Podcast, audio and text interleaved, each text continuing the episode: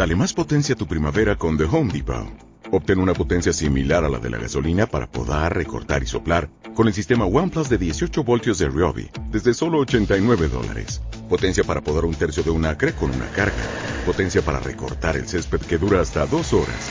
Y fuerza de soplado de 110 millas por hora. Todo con una batería intercambiable. Llévate el sistema inalámbrico OnePlus de 18 voltios de Ryobi. Solo en The Home Depot. Haces más. Logras más.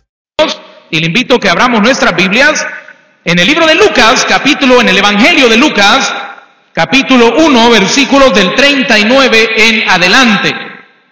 Evangelio según San Lucas, capítulo 1, versículos 39 en adelante. Vamos a leer varios versículos en esta noche. Vamos a leer del versículo 39 al versículo 55. Es decir, vamos a leer aproximadamente 16 versículos le invito que pueda acompañarme en la lectura, lo vamos a leer antifonalmente. Es decir, yo comienzo con el versículo 39, usted me ayuda y vamos a llegar hasta el versículo 55. Vamos a hablar en esta noche, hermanos, el mensaje de esta noche tiene por título Sentimientos de Navidad. Sentimientos de Navidad. Que podamos nosotros entender cuáles tienen que ser nuestros sentimientos como cristianos, porque el mundo lo percibe de una manera diferente a como lo percibimos nosotros. Vamos a aprender por medio de la palabra de Dios cuáles son los verdaderos sentimientos que debe de haber en nuestro corazón en cada época de la Navidad. Comienzo con el versículo 39, usted me ayuda con el, con el 40 y nos unimos todos en el 55. ¿Lo tenemos, hermanos? Dice la bendita palabra de nuestro Señor Jesucristo de la siguiente manera. En aquellos días, levantándose María, fue deprisa a la montaña, a una ciudad de Judá. Y aconteció que cuando oyó Elizabeth la salutación de María, la criatura saltó en su vientre y Elizabeth fue llena del Espíritu Santo.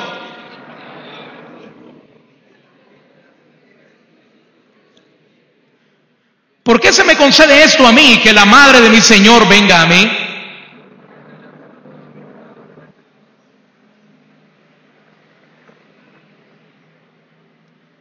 Y bienaventurada la que creyó, porque se cumplirá lo que fue dicho de parte del Señor.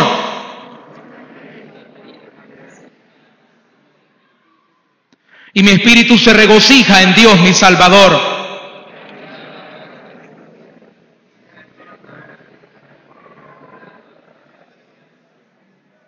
porque me ha hecho grandes cosas el poderoso, santo es su nombre. Hizo proezas con su brazo, esparció a los soberbios en el pensamiento de sus corazones. A los hambrientos colmó de bienes y a los ricos envió vacíos.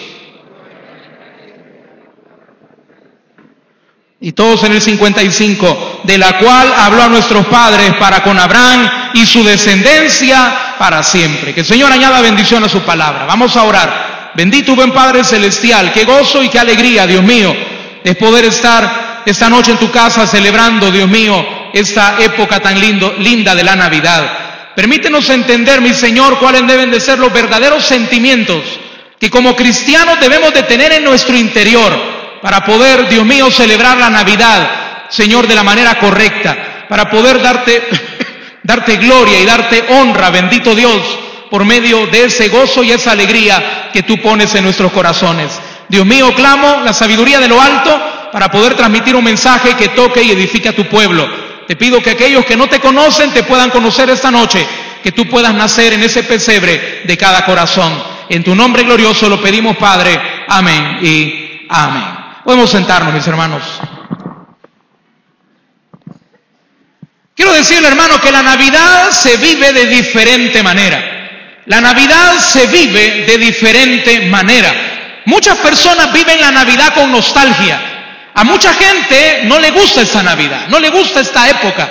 Y no porque sean personas amargadas o antisociales, sino porque la Navidad le trae recuerdos duros de su infancia le trae mucha nostalgia los lindos momentos que vivieron y que ya no podemos vivir. Platicábamos con mi esposa los momentos bonitos que pasábamos cuando cada uno de nosotros estábamos pequeños de edad y cómo los pasábamos en la casa de nuestros abuelos, en la casa de nuestros padres, con nuestros vecinos, la cena navideña con nuestros padres, cuando uno está en edades pues de infancia o de adolescencia, y esa época nunca va a volver. Pero no por eso, hermano, la Navidad tiene que ser una época de tristeza porque ahora ya no somos niños, ahora somos adultos y debemos alegrarle la vida a nuestros niños. nuestra motivación ahora como adultos es que nuestros hijos vivan una Navidad como la, la que nosotros vivimos o mucho mejor que como nosotros lo vivimos. Mucha gente, hermanos, vive la Navidad con amargura porque no tiene el dinero que quisiera para poder comprar lo que otros compran. Es decir, nuestra Navidad se llena de envidia. Porque vemos a nuestros vecinos llegando con bolsas de los supermercados, con bolsas de los centros comerciales y nosotros quizás no tenemos el dinero para poder acceder a eso que otros tienen. Es decir, para muchas personas la Navidad es motivo de envidia. Posiblemente usted se da cuenta de lo que sus compañeros de trabajo han adquirido, de los salarios que sus compañeros de trabajo pueden tener, y usted no tiene ese salario, y su corazón se llena de amargura, se llena de molestia, se llena de enojo. Para muchas personas la Navidad es una época de tristeza y de dolor. ¿Por qué? Porque saben que los, las personas que más aman, es decir, a su esposo o su padre, va a llegar en la noche borracho, haciendo un relajo tremendo, golpeando, humillando, ofendiendo, hablando vulgaridades, golpeando paredes, pegándole las puertas. Posiblemente lo van a volver a ver de aquí hasta el 6 de enero, casi llega como que es rey mago, porque viene después de una semana, una temporada en novicios, y es una época de mucha tristeza. Hay muchos niños que quizás no quisieran que la Navidad llegue, porque saben que la Navidad significa papá y mamá en casa porque están de vacaciones y por lo tanto tienen que pelear. Van a discutir, se van a gritar. Prefieren que el papá esté en el trabajo y la mamá en casa o que cada quien esté en sus trabajos para no tener que oír los gritos, no tener que oír las humillaciones, no tener que soportar los amigos que llegan también con los vicios de papá. Son diferentes sentimientos de Navidad. Hay mucha gente que tiene alegría por el baile de esta noche, por la música que van a poner. Posiblemente ya compraron el CD navideño, con, no con las alabanzas, sino con las canciones de la Navidad. Ya están pensando cómo van a bailar, ya quitaron los muebles de la sala, ya quitaron todos los estorbos para poder tener lista la casa para el baile de esta noche. Pero posiblemente el día de mañana será de amargura. Posiblemente el día de mañana será de pleito, de tristeza. Son diferentes sensaciones de la Navidad. Muchas personas esperan con ansias que lleguen a Navidad por el aguinaldo, por la bonificación, por ir a comprar algo bonito al supermercado, al, al centro comercial, al almacén. Y ese momento tan esperado, porque los va a llenar de alegría, oiga bien, por un momento. Nos va a llenar de alegría por un momento. Los niños esperan a Navidad por los juguetes. Los niños esperan a Navidad por los cohetes. Los adultos por la cena, por el compartir. Posiblemente, hermanos, pueden haber distintos sentimientos para la Navidad. Pero esta noche vamos a hablar, hermanos, de algunos sentimientos que debemos de tener en nuestro corazón los cristianos los hijos de Dios. Porque hermanos, yo quiero decirle, y lo tenemos que entender muy bien esta noche, la manera como los cristianos celebramos y vivimos la Navidad tiene que ser diferente al mundo. Tiene que ser un sentimiento diferente. Tiene que ser un sentir distinto. ¿Por qué? Porque el mundo no tiene lo que nosotros tenemos. El mundo no tiene en su corazón lo que usted y yo tenemos. ¿Y que tenemos, hermanos? Al Espíritu Santo de Dios. Por lo tanto, la manera como experimentamos, la manera como vivimos esta época de Navidad y de final de año, tiene que ser una, una sensación diferente, un sentimiento distinto a cómo lo vive el mundo, cómo lo disfruta el mundo, cómo cree el mundo que está celebrando. Es diferente la manera como nosotros lo debemos de vivir. ¿Y quién mejor, hermano, para podernos decir los verdaderos sentimientos de Navidad que esa mujer que fue elegida por el Señor para poder llevar en su vientre al Salvador del mundo? ¿Y quién es, quién es ella? Esa mujer llamada María, la Virgen María, esa mujer que dice la palabra del Señor, bienaventurada, dice entre todas las mujeres, ella pudo experimentar esos verdaderos sentimientos de Navidad porque ella fue elegida para poder llevar en su vientre al Salvador del mundo. Ella en su oración, porque los versículos que hemos leído corresponden a una oración, un cántico que comúnmente en la tradición Nuestros hermanos católicos le llaman el Magnificat, así se llama esa oración, pero es un párrafo precioso de la Escritura. Esa oración tiene preciosos enseñanzas, tiene tremendas enseñanzas para nuestra vida cristiana de cómo la Navidad se debe de como verdaderos hijos de Dios, no como la vive el mundo, no como la van a vivir sus vecinos, no como la van a vivir sus parientes sin Cristo, sino como la vamos a vivir nosotros, los verdaderos hijos de Dios. ¿Y quiénes somos los verdaderos hijos de Dios? Aquellos que hemos reconocido a Cristo el Salvador como mi Salvador. Porque hoy el mundo dice, hoy ha nacido el Salvador del mundo. Sí, pero una cosa es que haya nacido el Salvador del mundo a que haya nacido mi Salvador. Amado hermano, ¿es Cristo para ti el Salvador del mundo o es tu Salvador? Si todavía en tu corazón no habita Cristo como tu Salvador, yo te invito que esta noche de Navidad tú lo puedas invitar, pueda nacer en tu pesebre, pueda venir a morar a tu corazón y entonces tú serás verdaderamente un hijo de Dios. Oí a varias personas hablar sobre hoy, sobre esta época de la Navidad. Los políticos tienen palabras muy bonitas sobre la Navidad y uno de los tantos candidatos o de los candidatos de esta época decía estas palabras. La Navidad es una época para pasar en familia, decía él, y una época para el recogimiento espiritual. Y llamaba él a la reflexión.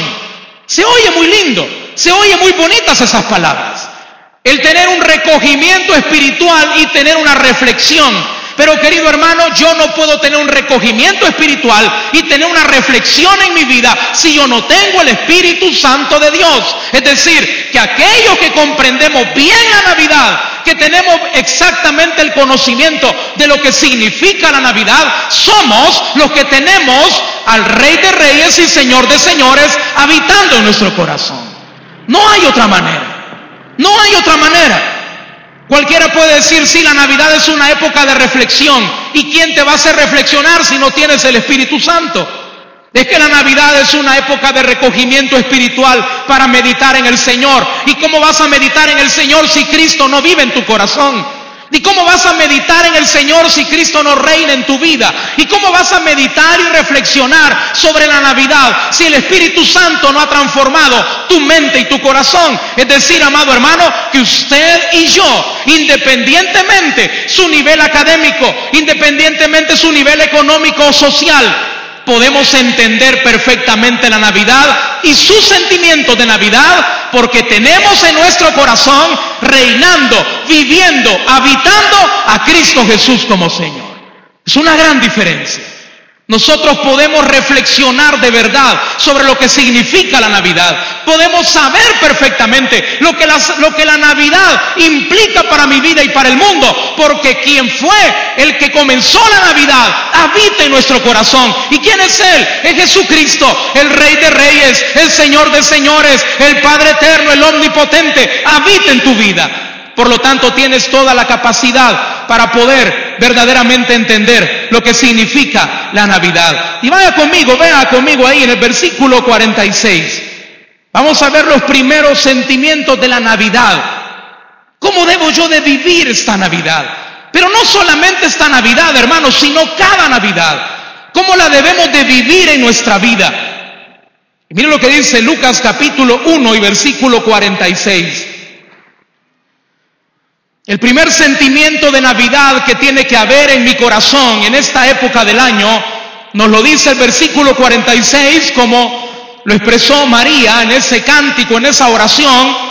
Y mire lo que dice, lo tenemos hermanos, versículo 46. Entonces María dijo, engrandece mi alma al Señor.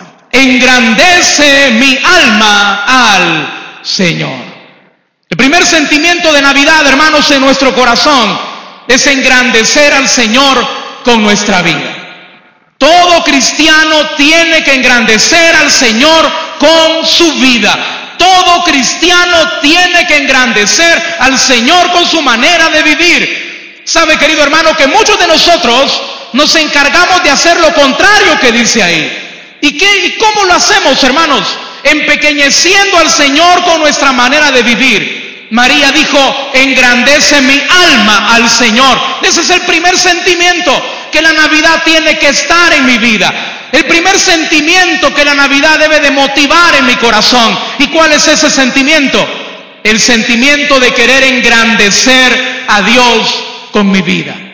Que Dios se engrandezca en mí. Que la gente vea en mí el poder de Dios. Que la gente vea en mí la transformación de Dios. Que la gente vea en mí la misericordia de Dios. Que la gente pueda ver en mí la maravilla de Dios. Lo que Él puede hacer con un hombre y con una mujer que le entrega su corazón a Cristo. Usted puede darse cuenta, hermano, lo que puede hacer el licor con una persona. Usted puede ver esta noche lo que el licor puede hacer con una persona. Yo no sé si usted tiene vecinos que son tranquilos, son buena gente, personas que no matan ni una mosca, personas que son amables, son tranquilos, son buena gente, pero no vayan a comenzar a tomar porque el licor los transforma. Comienzan de enojados, comienzan con pleitos, comienzan con vulgaridades y usted no los reconoce. Pero usted sabe perfectamente, hermano, lo que Cristo puede hacer por una persona.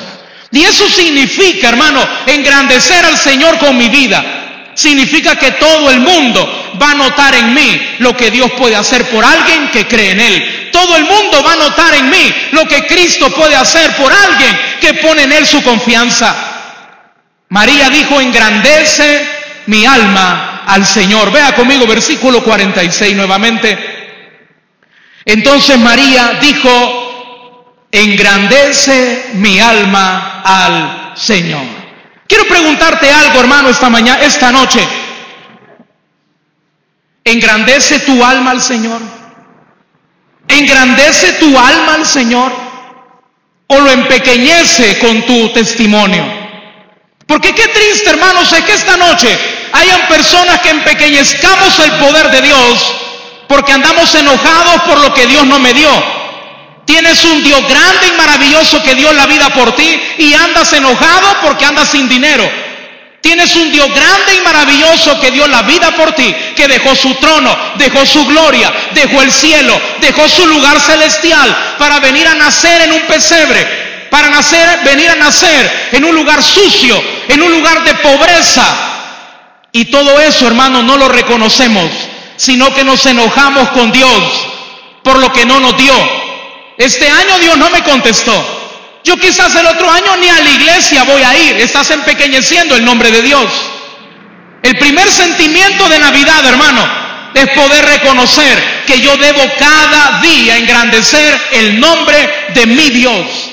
Yo debo de engrandecer cada día el nombre de mi Dios. Hay dinero, bendito sea Dios. No hay dinero, Dios proveerá. Hay salud, gloria a Cristo. Hay enfermedad, Él es mi médico.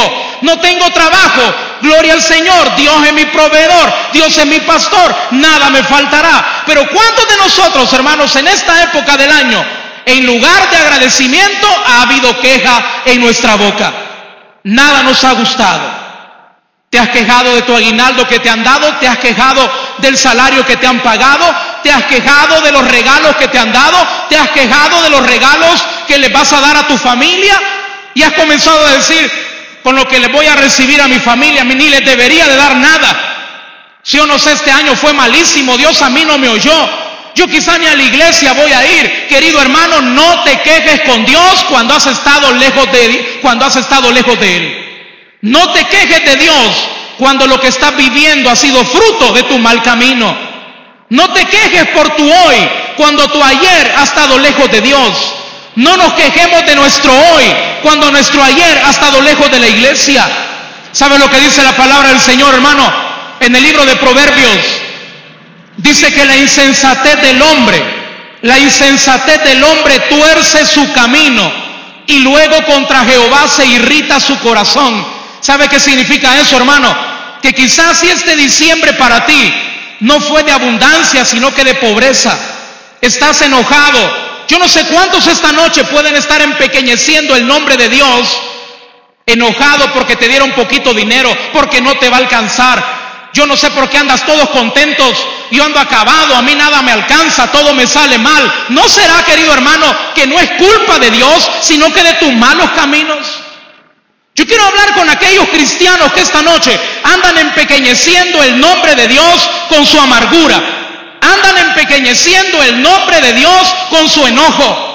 Yo no sé por qué andan contentos, si yo ni para cohetes tengo, si yo no tengo ni para el pavo, si yo ni siquiera un gorrioncito me voy a comer. Amado hermano, recuerda, la Navidad no es pavo, la Navidad no son cohetes, la Navidad no son regalos, Navidad es Cristo en tu vida de esperanza, de gloria.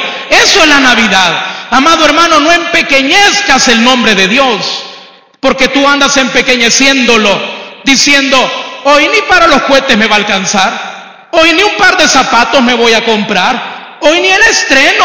Hoy ya no fui a comprar allá las cosas nuevas. Hoy allá los fardos tuve que ir. Solo a Sombol tuve que ir a comprar, a Son Volcanes de ropa usada. Yo me acuerdo cuando iba ya a la Gran Vía, yo me acuerdo cuando iba a Metrocentro. Hoy ni para eso me alcanzó. Hoy Dios se olvidó de mí. Amado hermano, sin importar la ropa que andes. Y discúlpame lo que te voy a decir, pero te lo digo en el nombre de Cristo sin importar la ropa que andes, si la compraste en las galerías o la compraste en el centro usada o como haya sido, independiente si vas a comer pavo, gallina, chompipio, lo que sea, independientemente si tienes o no tienes dinero, amado hermano, Dios te sigue amando y Él sigue reinando en tu corazón, lo quieras o no lo quieras, Él es tu Dios. Él es tu Dios. Y tienes que engrandecerlo, porque aunque no, no tengas trabajo o no tengas cena esta noche, tienes algo que vale más y que es, hermano, la salvación de tu alma. Tú tienes la salvación de tu alma. Así que, querido hermano, no empequeñezcas el nombre de Dios, diciendo y creyendo que Dios es grande porque otros tienen bastante y el tuyo es pequeño porque tienes poquito. Querido hermano, cenemos o no cenemos, reventemos cohetes o no reventemos cohetes, tengamos trabajo o no tengamos trabajo, Cristo ya nos dio el mejor regalo y ese regalo fue su sangre derramada en la cruz del Calvario. Por lo tanto, querido hermano, ya no empequeñezcamos el nombre de Dios, engrandécelo. No tienes trabajo, Dios te va a proveer el otro año. ¿Cuántos lo creen, hermano? Posiblemente no andas ni un 5 en esta noche. Ya vas a ver que en el nombre de Cristo Dios te va a proveer. Si tú lo crees, esta noche puede ser la mejor noche de tu vida, porque quien da la alegría no es el pisto, no es el dinero, quien da la alegría es Cristo en tu vida. Eso te da la alegría. Engrandece el nombre de Dios. ¿Cuántos esta noche ni van a orar porque no tuvieron lo que querían tener en su vida este año? ¿Cuántos esta noche no vamos ni a orar Vaya, vamos a orar en familia y va a salir el amargado, va a salir el empequeñecedor de Dios, va a salir ese hijo, ese papá, esa mamá, empequeñecedor de las maravillas de Dios y va a decir con todo garbo, ¿y por qué vamos a orar vos si Dios no nos ha dado nada? Querido hermano, no juzgues a Dios por lo que andas puesto, juzga al Señor por lo que tienes en tu corazón y eso nadie te lo da, en la salvación que Cristo te ha dado. No empequeñezcas el nombre de Dios. Dale un fuerte aplauso a Cristo Jesús. Vea conmigo, hermano, versículo 47, el segundo sentimiento de la Navidad. Es lo que dice versículo 47, y mi espíritu se regocija en Dios, mi Salvador. Y me encanta, hermano, porque ahí podemos darnos cuenta que hasta la Virgen María tuvo que reconocer a Cristo como su Salvador personal. Y si usted quiere marcarlo ahí para que pueda platicar con su familia, que son católicos y que no quieren reconocer que también María tuvo que ser salva. Mire lo que dice ahí en versículo 48, versículo 47, y, y mi espíritu se regocija en Dios, mi Salvador. No es ella la Salvadora, ella tuvo que tener un Salvador. Y ese Salvador es tu mismo Salvador, es Cristo Jesús. El Salvador de ella también es tu Salvador, es Jesucristo. El segundo sentimiento de Navidad es aprender a regocijarnos en Dios, nuestro Salvador. El segundo sentimiento de Navidad, hermanos, es aprender a regocijarnos en Dios nuestro Salvador. En el versículo 47, hermanos, hay unas palabras claves muy importantes. Vea conmigo lo que dice. Y mi espíritu se regocija en Dios, mi Salvador. ¿Cuáles son las palabras claves de este versículo, hermano, para entender el sentimiento de la Navidad ahora que somos cristianos? En la primera parte del versículo 47 dice, mi espíritu se regocija en Dios. ¿Y por qué es esa la diferencia, hermano? ¿Cuál es la diferencia entre la Navidad de un cristiano y la Navidad de un inconverso? ¿Entiendes tú, hermano querido, a través de ese versículo, la diferencia entre la Navidad de un cristiano y la Navidad de un inconverso? Dice el versículo, mi espíritu se regocija en Dios. Amado hermano, hace 10, 12, 15 navidades en que se regocijaba no tu espíritu, sino tu carne. ¿No es cierto, hermano, que antes que conocieras a Cristo, tu carne se regocijaba en esta época de Navidad? Tu carne era la que se regocijaba. En los bailes, en los vicios, en la música, en la parranda, en los regalos, en el dinero. Cuando uno no es cristiano, hermano, cuando uno no es cristiano, y usted lo, lo sabe muy bien, la vida de toda persona en Navidad y en prácticamente en toda época del año se regocija en cuatro cosas. Cuando uno no es cristiano, la Navidad uno la disfruta basado en cuatro cosas. Número uno, el dinero. Número dos, los regalos. Y número tres, los vicios. Y número cuatro, las fiestas. El dinero, los vicios, las fiestas y los regalos. Eso era lo cuales nosotros nos regocijábamos. Querido hermano, si hoy que tú eres cristiano, tu regocijo está en esas cuatro cosas todavía, quiero decirte, te falta conocer bien a Cristo. Si tú todavía te regocijas en esas cuatro cosas, te falta conocer bien de Cristo Jesús. Porque antes nos regocijábamos en diciembre bailando la bala, poniendo todos los muebles apartados y comenzar uno tras otro, hagan una rueda, pasen dos al centro, quítense el saco, no muy pegadito porque están viendo los suegros, apaguen las luces, enciendan las luces, y tú te regocijabas y te encantaba y nos gustaba, no digamos te gustaba, no, seamos sinceros, no gustaba. No gustaba. Nos regocijábamos en el mundo, nos regocijábamos en la carne, nos regocijábamos en la fiesta, nos regocijábamos en los cohetes, nos regocijábamos en el traguito, nos regocijábamos en el cigarrito, nos regocijábamos en la fiestecita. ¿Cuántos de nosotros no amanecíamos posiblemente sobrios el 25 de diciembre. ¿En qué te regocijabas hace, hace algunos años, hermano? ¿En el espíritu o en tu carne? ¿En qué te regocijabas hace algunos años, hermano? ¿En el espíritu o en tu carne? Usted me puede decir, pastor, yo en el espíritu, pero de caña. Sí, te creo. Sí, te regocijabas en el espíritu de caña. Querido hermano, recuérdate cómo nos regocijábamos en aquella época. Pero ¿cómo estaba tu interior? Esa es la pregunta que yo te tengo esta noche. ¿Cómo estaba tu interior? Tú andabas bailando y haciendo el ridículo, pero en tu interior había una gran tristeza y una gran miseria. Cuando la fiesta se acababa y te ibas para tu casa, te sentías vacío, te sentías triste y amargado.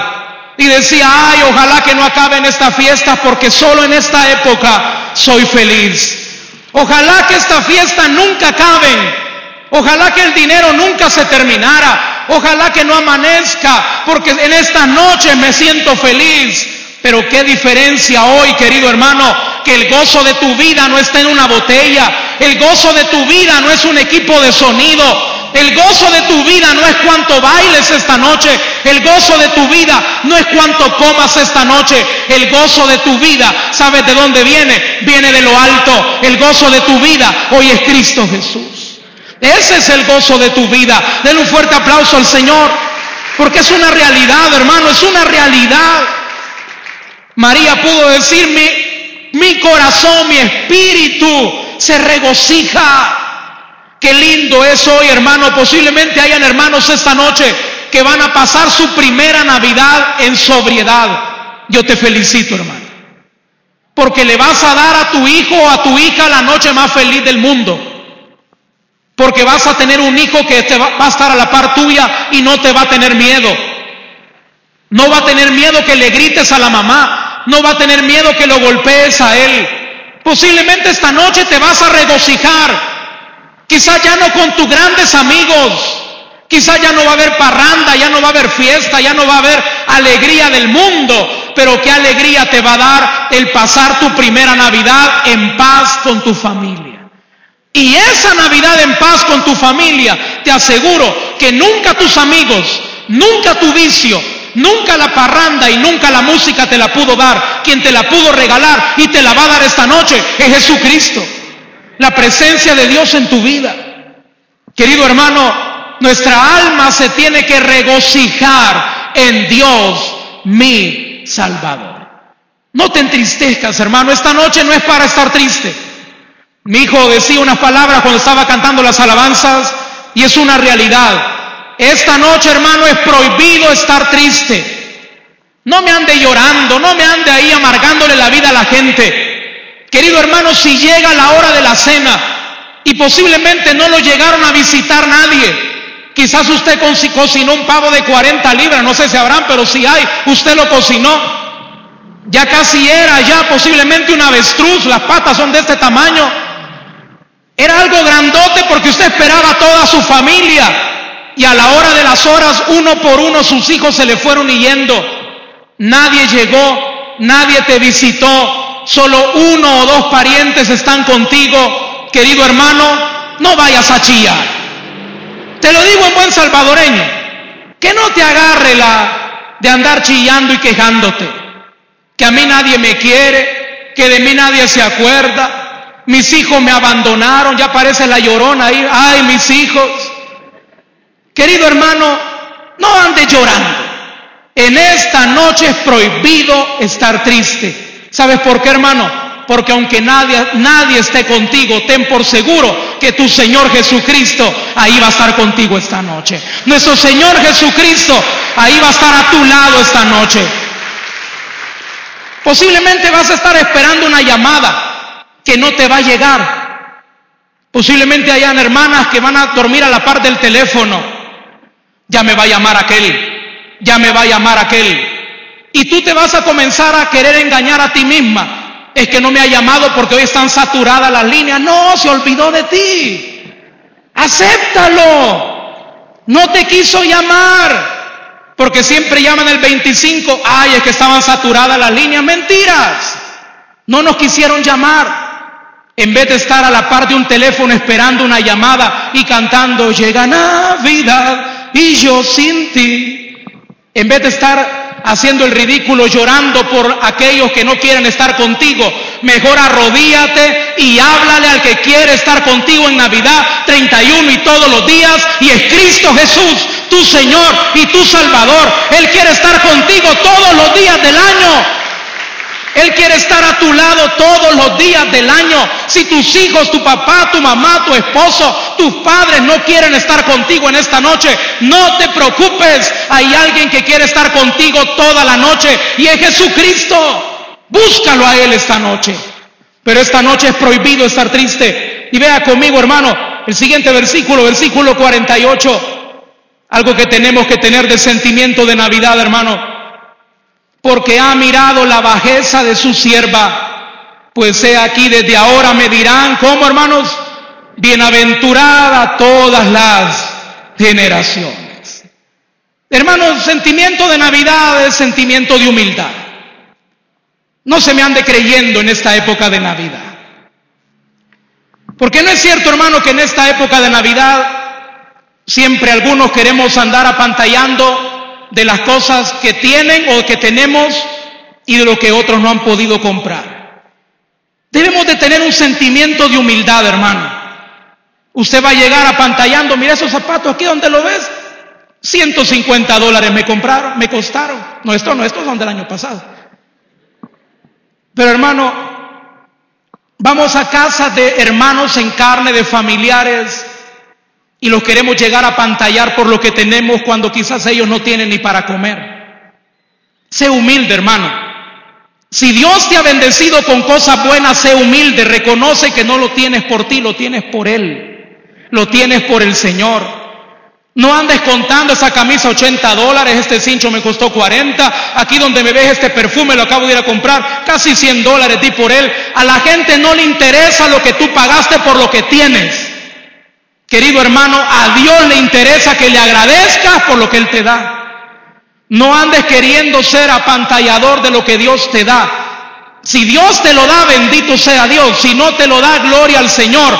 Porque querido hermano, tengas o no tengas, la gloria es de Cristo Jesús. Tengas o no tengas, la gloria del Señor. No andemos, hermano, queriendo ahí apantallar a la gente o queriendo ser víctima para ver qué conseguimos. Queriendo ser víctimas.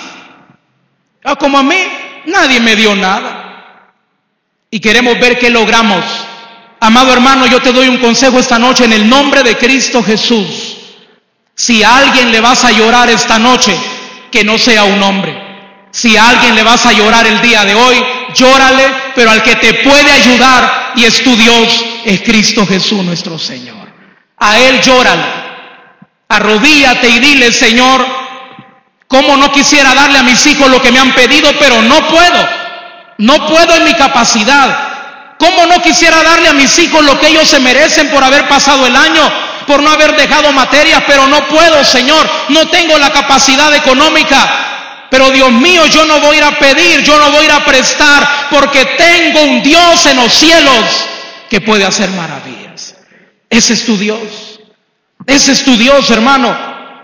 Pero dice la palabra del Señor, vea conmigo nuevamente el versículo 48, algo que debemos de entender muy bien porque ha mirado la bajeza de su sierva. Querido hermano, Dios no vio todo lo que tú puedes o todo lo que tú tienes. Al contrario, Dios sabe que yo no puedo, Dios sabe que yo no tengo, Dios sabe que no lo voy a lograr y por eso Él te da la mano. Dios no te ayuda por lo que tienes, Dios te ayuda por lo que no tienes.